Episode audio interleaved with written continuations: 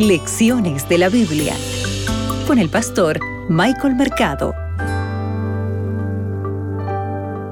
Hola, hola querido amigo, un placer una vez más estar junto a ti desde Lecciones de la Biblia. Soy tu amigo el pastor Michael Mercado y para hoy iniciamos con la lección número 2 que lleva por título Los crisoles venideros. Para hoy, sábado 2 de julio. Abre tu Biblia, que juntos escucharemos la voz de Dios.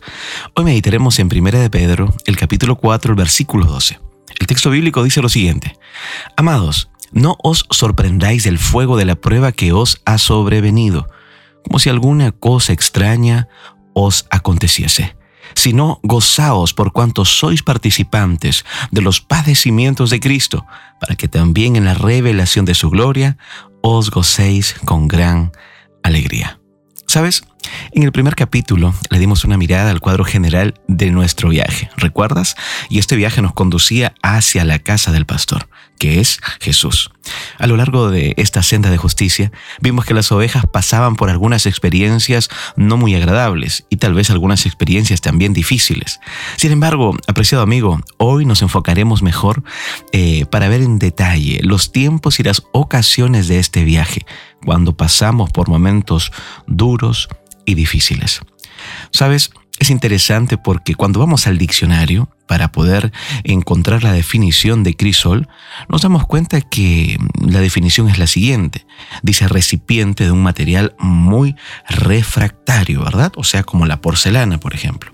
Otro de, los, de las definiciones también que encontramos para crisol eh, se lee más o menos así.